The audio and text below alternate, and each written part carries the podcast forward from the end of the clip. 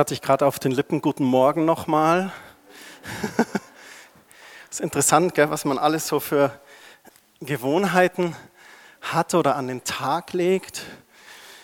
Ich hoffe, ihr fühlt euch wohl in unserem temporären Zuhause hier in der evangelischen Kirche und habt euch schon ein bisschen an einen neuen Lebensrhythmus vielleicht am Sonntag gewöhnt. Vielleicht für manche herausfordernd, für andere vielleicht, ah super, endlich ausschlafen, frühstücken. Aber sicherlich eine, eine andere Zeit für uns Quelltorler. Aber danke, dass ihr da mit dabei seid, dass ihr da mitzieht, dass ihr sagt, das ist meine Heimat, da komme ich gerne, da mache ich das auch mal mit für eine Zeit lang, um 16 Uhr Gottesdienst zu feiern. Das ehrt euch und das schätzen wir sehr, sehr, sehr. Ich möchte heute ein bisschen über Symbolik sprechen und ich fand es schon gut, auch Helmut, was du gesagt hast am Anfang, diese Symbolik an Weihnachten, die wir haben, mit den Kerzen, oftmals rote Kerzen, ein Symbol für Liebe. Manche sehen da ein Symbol für das Blut Jesu, das sich in Liebe für uns vergossen hat. Die, das Tannengrün als Zeichen der Hoffnung, das nie endet. Ich möchte heute auch über Symbolik ein bisschen eben sprechen und auch über eine Prophetie, die sich ereignet hat. Und zwar geht es mir heute ein bisschen um die Weisen aus dem Morgenland, wie es so schön heißt. Das Morgenland, sagt man, ist das, das heutige Irak oder damalige Babylon auch. Es liegt circa 1000 Kilometer östlich von Jerusalem. Und ihr kennt es sicherlich auch von Weihnachten, da sind viele Menschen auch unterwegs auf Reisen. Vielleicht reist ihr zu euren Familien oder zur Verwandtschaft oder die zu euch. Manche flüchten auch auf eine warme Insel in der Karibik, machen auch manchen. Und interessanterweise hatte Weihnachten schon immer was mit Reisen zu tun. Es fängt an mit der Reise von Josef und Maria selbst, die hochschwanger sich auf die Reise begeben haben zur Volkszählung, die anstand. Und dann gab es da eben noch diese Delegation aus einem weit entfernten Land, die sich aufmachte, um nach Jesus zu suchen. Und sie haben wirklich förmlich nach ihm gesucht. Und ich habe als Imagebild heute diesen Leuchtturm hier rausgesucht, auch der da am Strand hell leuchtet, der Licht gibt, der Richtung gibt, der Schiffe warnt vor der Küste.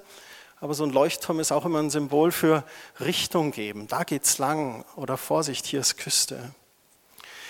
In Matthäus Kapitel 2, Vers 1, da liest man im Matthäus-Evangelium, da heißt es, Jesus wurde in Bethlehem geboren, einer kleinen Stadt in Judäa. Herodes war damals König und einige Sterndeuter, in anderen Übersetzungen einige Weisen, kamen aus dem Orient nach Jerusalem und erkundigten sich. Wo ist der neugeborene König der Juden? Wir haben seinen Stern aufgehen sehen und sind aus dem Osten hierher gekommen, um ihm die Ehre zu erweisen. Matthäus gab dieser Geschichte von den Sterndeutern mehr Raum als dem Bericht von der Geburt Jesu selbst. Offensichtlich hat ihm das gefallen. Matthäus berichtet nichts über die Hirten, nichts über die Krippe, aber er erzählt uns von den Suchenden und diesem Stern, den sie gefolgt sind. Und vielleicht ist ihre Geschichte auch ein bisschen unsere Geschichte, wo wir vielleicht auch Reisende und Suchende sind, wir alle Gott gesucht haben, wir Gott gefunden haben, vielleicht noch auf der Suche sind. Vielleicht sind wir gerade enttäuscht von Gott und stehen am Scheideweg und sagen, raff ich mich auf, suche ich noch mal weiter, gehe ich noch mal tiefer? Und wir alle brauchen Hinweise, die uns den Weg zu Jesus immer zeigen. Und Gott gibt diese gerne und die Geschichte der Weisen, die zeigt uns ein bisschen wie. Gott gebraucht einen Stern, um die Weisen nach Jerusalem zu führen. Doch woher kam dieser helle Stern? Und das ist die erste Symbolik, über die ich sprechen möchte. Wie kann so ein Stern so hell leuchten? Also das eine ist, was ihr hier seht, ist ein Bild einer Supernova. Eine Supernova, das ist so eine Sternenexplosion, bei der ein Stern durch Explosion seine ganze Masse verliert und dadurch deutlich heller strahlt als alle Sterne in seiner Umgebung. Das ist die Supernova 1994 in der Galaxie NGC 4526. Wer das noch detaillierter äh, erläutert haben möchte, der wendet sich bitte an den Lukas Valenzuela. Der kennt sich da gut aus. Die Astrophysik, die kennt solche Supernovas seit ungefähr 5000 Jahren, fand ich ganz interessant. Also da hatte man das das erste Mal schon beobachtet. Es gab jedoch im Zeitbereich der Geburt Jesu keine Supernova. Und so eine Supernova, die leuchtet maximal eine Woche und dann verschwindet die auch wieder. Und die 1000 Kilometer hätten die Sterndeuter wahrscheinlich niemals in sieben Tagen geschafft nach Jerusalem. So, das wäre eine Möglichkeit, aber die fällt wahrscheinlich aus. Dann gab es einen sehr klugen Mann, das ist der Astronom Johannes Kepler. Der hat gelebt im 16., übergehend zum 17. Jahrhundert und der macht im Dezember 1603 eine sehr interessante Entdeckung. Er sieht im Sternbild der Fische eine Annäherung von zwei Planeten. Jupiter und Saturn kommen ganz eng aneinander. So eng, dass man mit bloßem Auge meint, nur einen hellen Stern zu sehen. Und jetzt kommt eigentlich das Interessante, Johannes Kepler hat diese Formation an etwas erinnert. Und zwar an einen Bericht des Rabbiners Abarbanel. Und der hatte aufgeschrieben, dass jüdische Astrologen prophezeit hatten, dass der Messias bei einer Engstellung von Jupiter und Saturn im Sternbild Fische kommen würde. Ist niedergeschrieben in diesen Berichten von diesem Rabbiner, kann man nachlesen. Dann hat Kepler die Planetbahnen rückwärts gerechnet, auch faszinierend, 1603. Ähm, ich, ich bin froh, wenn ich, ihr wisst schon, aber er vor 400 Jahren. Auf alle Fälle hat er das rückwärts gerechnet und er kam auf dieselbe Konstellation im Jahr 7 vor Christi. Doch keiner hat ihm geglaubt. Alle haben ihn für verrückt erklärt und er sollte sich doch um wichtigere Dinge kümmern, hat man ihm gesagt. Nun hatten wir in Deutschland, gibt es einen Althistoriker, den Paul Schnabel, der wurde 1887 geboren und hat 1947 bis 1947 gelebt. Und der ist in dem Sinne besonders, weil er eine babylonische Keilschrift auf Tontafeln entziffert hat. Er hat es geschafft, diese Schriften zu lesen. Und ihr seht hier so eine babylonische Tontafel, das sind hier diese, diese Schriftzeichen, die da sind. Und er hat sich dran gemacht, das war so quasi sein Lebenswerk, das zu entziffern, hat ein Alphabet dahinter gefunden und hat quasi diesen Einritzungen dieser Keilschrift Sinn gegeben. Und das Interessante war, in Sipa bei Babylon, also damaliges Morgenland, da gab es eine Astrologenschule und die hatte Tontafeln. Und da hat man Tontafeln gefunden und da gab es Auszeichnungen, Aufzeichnungen aus dem Jahr 7 vor Christus und auf diesen Tontafeln stand drauf, dass sich aus zwei Planeten ein heller Stern gebildet hatte. So 300 Jahre später findet man einen Beweis auf Tontafeln 2000 Jahre alt, der das auch zeigt. Ihr fragt euch wahrscheinlich, wohin führt das? Nun, ähm, interessant war, dass man das eben da 1000 Kilometer östlich von Jerusalem quasi gesehen hat, niedergeschrieben hat, Kepler anscheinend doch recht gehabt hat. Wir wissen heute noch mehr. In diesem Jahr 7 vor Christi war diese Konstellation genau dreimal. Und zwar im Mai, im Oktober und was man sehr genau festlegen kann, an einem 4. Dezember. Am 4. Dezember 7 vor Christi. Ich sage jetzt nicht, dass das für mich der Geburtstag Jesu ist. Ich sage nur, dass man das nachrechnen kann und rausgefunden hat. Interessant finde ich auch, dass man sich einig ist, dass eine Reise mit dem Kamel aus dem Morgenland nach Jerusalem damals circa zwei Monate gedauert hat. Könnte es gewesen sein, dass die Weisen im Oktober loszogen nach zwei Monaten in Jerusalem ankamen und Anfang Dezember den Stern hell leuchtend über Bethlehem gesehen haben? Es könnte so gewesen sein. Gott gebraucht also diesen Stern, um die Weisen nach Jerusalem zu führen. Aber um sie dann zu Jesus zu führen, da benutzt er etwas anderes. Sie hatten von dem Stern gehört und von dem Messias. Und jetzt lesen wir weiter Matthäus Evangelium Als König Herodes das hörte, dass die Weisen eben gekommen waren und nach ihm suchten, da war er bestürzt und mit ihm alle Einwohner Jerusalems. Er rief die hohen Priester und Schriftgelehrten zusammen und fragte sie, wo soll dieser versprochene Retter geboren werden? Und diese antworteten ihm in Bethlehem im Land Judäa. So heißt es schon im Buch des Propheten. Bethlehem, du bist keineswegs die unbedeutendste Stadt im Land Judäa, denn aus dir kommt der Herrscher, der mein Volk Israel führen wird. So der Stern war das, was die Sterndeuter nach Jerusalem führte. Und nun hören wir aber eine Prophetie aus der Bibel und die wird sie schlussendlich zu Jesus führen.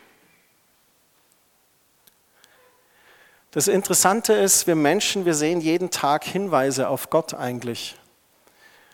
Aber wir sind manchmal zu beschäftigt oder wir ignorieren sie atemberaubende Sonnenuntergänge, Neugeborene, die uns zu Tränen rühren,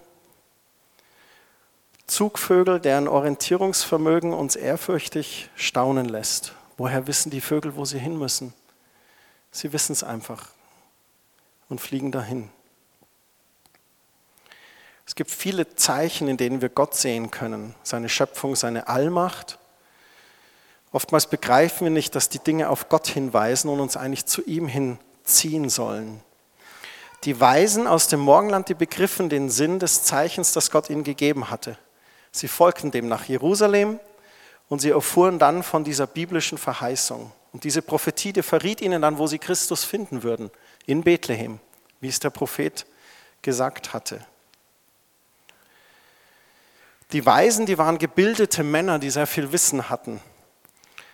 Jeder, der in dieser Zeit gelehrt war, der war eigentlich wohlhabend. Und äh, Schriften waren eigentlich sehr rar, Bücher gab es kaum nicht, aber die Gelehrten, die kannten sich eigentlich aus. Offensichtlich hatten sie Anerkennung auch beim König Herodes. Das war was Besonderes, Sterndeuter. Das ist wahrscheinlich, wenn man heute bräuchte man einen Aktiendeuter Sag mir, was in vier Wochen in die Höhe schießt. Und so war das damals mit den Sterndeutern. Die waren beliebt. Und da rief Herodes die Sterndeuter zu sich. Und wir lesen weiter in Matthäus Kapitel 2 im Vers 7. Da rief Herodes die Sterndeuter heimlich zu sich und fragte sie, wann sie zum ersten Mal den Stern gesehen hätten. Anschließend schickte er sie nach Bethlehem und bat sie, sucht nach dem Kind und gebt mir Nachricht, wenn ihr es gefunden habt. Ich will dann auch hingehen und ihm Ehre erweisen. Wenn wir das Kapitel weiterlesen, dann wissen wir, dass das gelogen war von ihm. Er hatte Angst vor dieser Prophezeiung, vor diesem Messias, dieser Erlöser, der ein Volk führen würde. Das konnte nicht gehen. Dann heißt es weiter im Vers 9, nach diesem Gespräch gingen die Sterndeuter nach Bethlehem und der Stern, den sie im Osten gesehen hatte, führte sie. Er blieb über dem Haus stehen, in dem das Kind war. Ich finde das interessant. Es ist doch so, als ob dieses Zeichen des Sternes und diese Stelle aus der Heiligen Schrift zusammengewirkt haben, um die Weisen zu Jesus zu führen. Und ich glaube, das ist das eigentliche Ziel aller Botschaften Gottes, die er uns gibt. Sei es, dass wir ihn in der Schöpfung sehen, sei es, dass Gott durch eine Bibelstelle zu uns spricht, Sei es, dass Gott dir einen Traum gibt und du daran erkennst, dass es sein Reden ist. Sei es, dass jemand einen Eindruck hat für dich und per WhatsApp dir irgendwas schickt oder dir mitteilt oder im Gebet du irgendetwas empfängst. All diese Dinge, die deuten immer auf Jesus hin und auf seinen Plan für unser Leben. Meine erste Frage an uns heute an diesem zweiten Advent ist, suchen wir Jesus in unserem Leben. So ganz bewusst. Und wenn wir vielleicht noch gar nicht mit ihm gehen oder Jesus was ganz Neues ist für uns, lassen wir uns darauf ein, auf diese Suche zu gehen. Und für die, die wir schon länger mit Jesus gehen, wo die Gefahr besteht, dass man manchmal in so einem Trott ist und alles so gewöhnlich wird vielleicht oder dass lebendige Beziehung mit Jesus zur Religion werden kann, zu was Statischem, was Unbeweglichem? Sind wir bereit, Jesus neu zu suchen in unserem Leben, uns aufzumachen, wie diese Weisen aus dem Morgenland? Ich wünsche mir sehr, dass wir einer von diesen Suchenden sind, die nicht aufgeben, sondern dranbleiben zu suchen. Und wenn wir schon unser Leben mit Jesus gestalten, dass wir ihn immer wieder neu suchen, denn er lässt sich sehr gerne finden. Und das ist mein erster Punkt, den ich mit diesen Weisen machen möchte. Sie haben sich auf die Suche gegeben. Lasst uns auch immer wieder neu auf die Suche gehen, Jesus zu finden.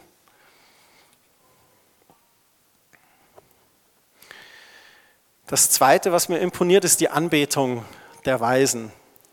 Das heißt dann im Vers 10, da kannte ihre Freude keine Grenzen. Ich weiß nicht, was das bedeutet. Sind sie ausgeflippt, vom Kamel gesprungen? Haben sie einen Tanz veranstaltet? Hatten sie chinesisches Feuerwerk dabei, das sie hochgeschossen haben? Keine Ahnung. Aber das sagt schon alles aus. Da kannte ihre Freude keine Grenzen. Das finde ich so stark. Und sie gingen in das Haus, wo sie das Kind mit seiner Mutter Maria fanden knieten vor ihm nieder, ehrten es wie einen König. Und dann packten sie ihre Schätze aus und beschenkten das Kind mit Gold, Weihrauch und Myrrhe. Die ersten christlichen Anbeter sind da. Der einfache Stall wird zur Kathedrale Gottes. Menschen, die den Messias gesucht hatten, sie fanden ihn und knien nieder vor ihm. Sie huldigen ihm als König. Sie finden den Erlöser. Sie haben auf die Zeichen geachtet, den heiligen Schriften geglaubt und jetzt sind sie da. Und dann diese drei Geschenke, die Überraschungen. Gold wie für einen König, Weihrauch wie für einen Priester und Myrrhe wie für ein Begräbnis. Und das ist die Symbolik, die ich anschauen möchte. Ich schenke dir Gold, das bedeutet, ich glaube, du bist ein König. Gold als Zeichen für Macht, das hatten damals die einfachen Leute nicht. Ganz schön finde ich dabei, dass Gott die einfache junge Familie dadurch versorgt mit dem ersten Notwendigsten. Gott ist ein Versorger. Er achtet auf seinen Sohn, auf Maria und auf Josef. Sie mussten ja dann noch gleich mehrere hundert Kilometer durch die Wüste nach Ägypten fliehen. Und unser Schöpfer ist da auch ein ganz praktischer Vater im Himmel. Sie huldigen ihm mit Gold und Gold wird sie auf der Flucht ernähren. Dann das nächste ist Weihrauch. So schaut Weihrauch eigentlich im Naturzustand aus. Vielleicht kennt ihr noch von früher auch diese kleinen Weihrauchkegeln, die wir, wir haben das damals in der katholischen Kirche immer an Heilig Drei Könige zu Hause angezündet. Es gibt aus diversen anderen Religionen noch so Räucherstäbchen, das ist im Prinzip ähnliches ähm, Material. Und Weihrauch ist ein starkes Symbol der Gottesverehrung. Die Priester im Tempel, die haben den Weihrauch angezündet. Beim Opfer wurde der benutzt. Und der Rauch ist ein Symbol für Gottes Gegenwart. Wir kennen das von der Wolkensäule in der Wüste oder die Wolke im Allerheiligsten bei Mose im Zelt der Begegnung. Und Weihrauch für das Jesuskind, das zeigt, hier geht es um etwas ganz Göttliches, um was Besonderes. Hier geht es auch um Priesterschaft.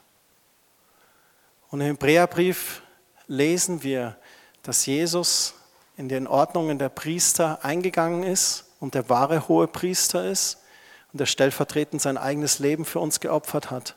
Sein Blut vergossen im Altar, nicht hier im Bildnis auf Erden, sondern im Allerheiligsten beim Vater und dieses Priesteramt vollstreckt hat, um uns zu erlösen von unserer Schuld zur Sündenvergebung. Und schließlich Myrrhe. Das packt mich immer ein bisschen, diese Symbolik. Myrrhe ist ein ganz wertvolles Gewächs. Es ist ein Harz, das gewonnen wird und man hat es früher zum Behandeln von entzündeten Stellen benutzt. Finde ich ganz nett, vielleicht um den Popo von Jesus zu pflegen. Jesus wurde ja auch mal gewindelt, ne? Auch es gibt aber noch eine tiefgreifende Symbolik. In der damaligen Zeit, da wurden die Toten mit Myrrhe einbalsamiert. Eigentlich eine Gabe fürs Begräbnis. Ein erster Hinweis vielleicht auf den bevorstehenden Weg, den Jesus stellvertretend für uns alle am Kreuz gehen wird. Myrrhe ist ein sehr gut riechendes Harz. Interessanterweise, wenn du es in den Mund nimmst, hat es einen ganz bitteren Geschmack. Interessant finde ich das. So viel zu der Anbetung von den Weisen. Sie haben sich auf die Suche gemacht, haben den Messias gefunden und dann das Zweite, dann haben sie angebetet, dem König gehuldigt. Auffällig finde ich, dass an der Krippe keine Schriftgelehrten standen. Die haben doch alle Bescheid gewusst, oder? Die wussten doch in Bethlehem. Und dann kommen diese Weisen und es wird zum Stadtgespräch und wir suchen den Messias und Erlöser. Wo wird denn der geboren? Aber anscheinend reagierten die nicht drauf.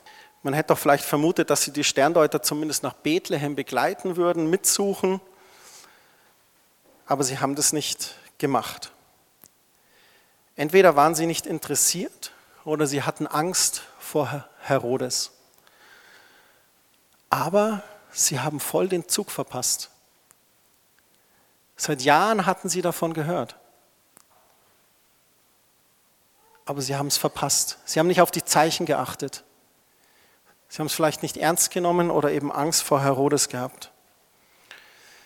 Und die Weisen, die trugen ihren Namen zu Recht, denn im Gegensatz zu den Schriftgelehrten waren sie wirklich weise.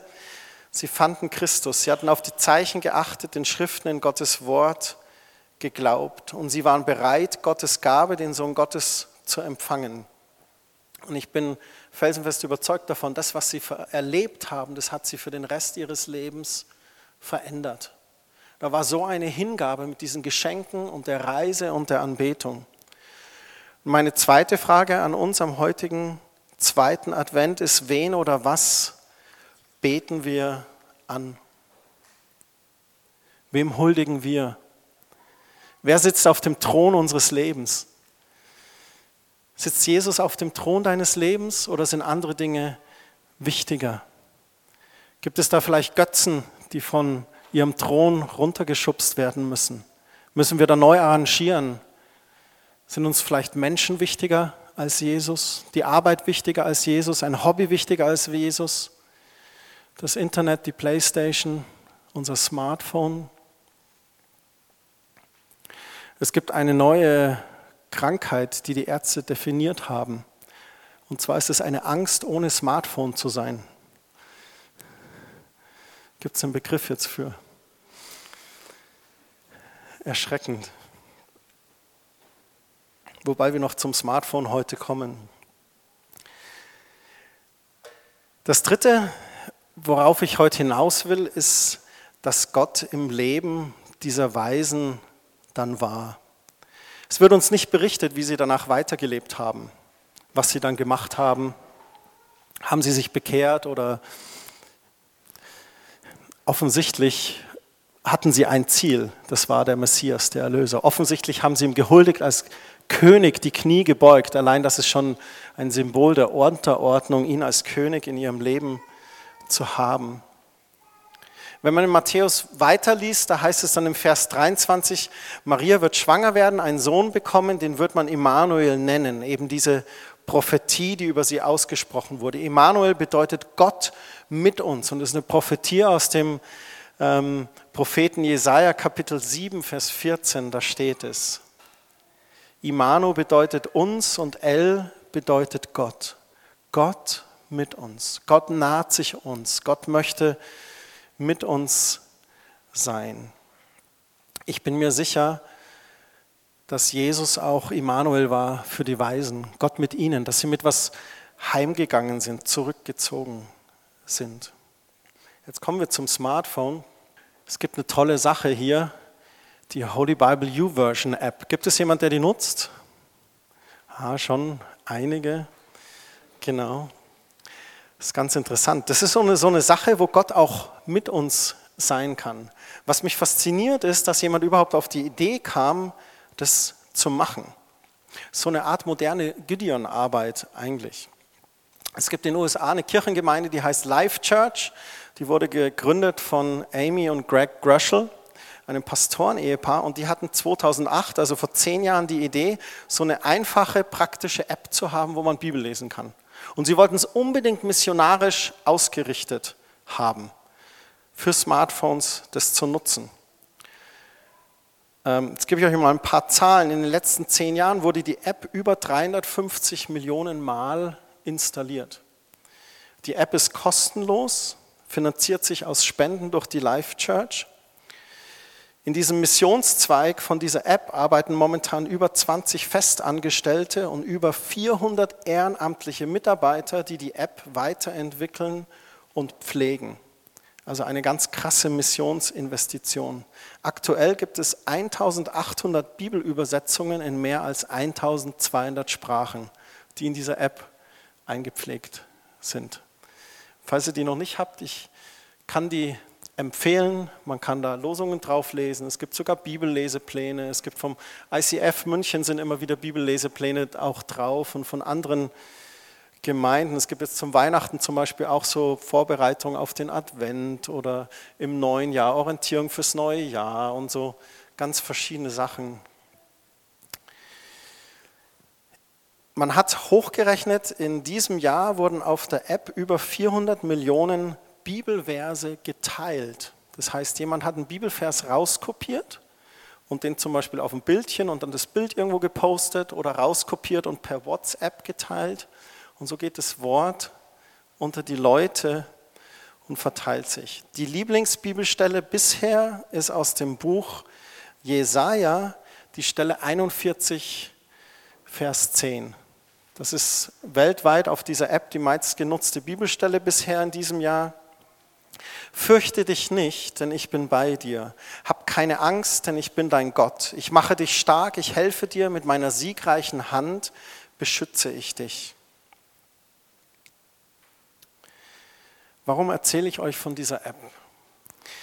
Ich bin sehr überzeugt davon, dass die Weisen aus dem Morgenland nach ihrer Suche und ihrer Anbetung eben ein Leben mit Gott gelebt haben. Es wird nichts darüber berichtet. Ich weiß auch nicht, wie alt sie noch geworden sind, ob sie gut 30 Jahre später Jesu Wirken mitbekommen haben, ob sie seine Hinrichtung und Auferstehung mitbekommen haben, ob sie die Entstehung der ersten Gemeinde durch die Pfingstpredigt von Petrus mitbekommen haben. Ich weiß es nicht. Aber wenn ich mir jetzt anschaue, dass Jesaja 41, Vers 10 der Lieblingsvers auf dieser App ist, dann stelle ich mir gut vor, dass die Menschen immer noch auf der Suche sind nach diesem Gott, der sie stärkt, ihnen hilft, sie beschützt und ihnen die Angst nimmt, wie es in diesem Vers heißt. Da ist eine Sehnsucht in den Menschen, Gott im Leben zu erfahren. Hilfe, Schutz, Stärke, Frieden. Und ich wünsche mir das so sehr für uns, für die kommenden Tage, dass Gott mit euch ist, dass wir alle dem Jesuskind wieder ganz neu einen Platz, ganz bewusst in unserem Herzen schenken. Diese Adventszeit, dieses Warten, dieses Vorbereiten, dass das Licht der Welt geboren wird. Und ich weiß, einige von uns, wir feiern seit Jahrzehnten schon Weihnachten. Aber ich möchte euch ermutigen, da euch ganz neu in diesen Geist mit reinnehmen zu lassen und Jesus ganz neu für euch zu definieren, zu erfahren, ihn zu suchen, ihn zu huldigen, anzubeten, ihn auf den Thron eures Lebens zu stellen und dann auch ihn als Gott im Alltag zu erleben. Das ist die dritte Frage heute Abend. Bist du bereit, Gottes Gabe an dich in deinem Herzen zu empfangen und Ja zu sagen? zu Jesus. Jesus will dir beistehen. Im Hebräerbrief, da heißt es, dass er uns niemals im Stich lassen wird oder sich von uns abwenden wird. Im Philipperbrief, da heißt es, dass er all deinen Bedürfnissen begegnen möchte. Nicht unbedingt allen Wünschen, aber auf alle Fälle allen Nöten. Im Matthäusevangelium heißt es, er möchte dir Ruhe geben und dir die Lasten abnehmen. In Jesaja heißt es, dass er dir Kraft geben wird, sodass du nicht mehr müde wirst. Paulus schreibt im Römerbrief, dass es nichts gibt, das uns von seiner Liebe trennen kann. Im Johannesevangelium heißt es, dass er dir Frieden geben möchte inmitten des Sturms. In Jeremia schreibt der Prophet, dass er eine Zukunft, eine Hoffnung für dich hat. Und in Jesaja 41, Vers 10, und das möchte ich euch zurufen, da heißt es: Fürchte dich nicht, denn ich bin bei dir. Hab keine Angst, denn ich bin dein Gott. Ich mache dich stark. Ich helfe dir und mit meiner siegreichen Hand beschütze ich dich. Amen.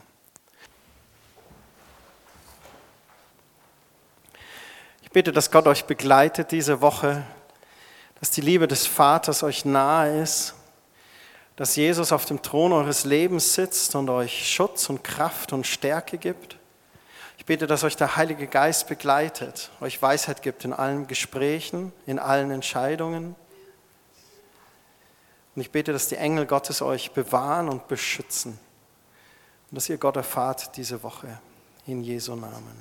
Amen. Amen. Thank you.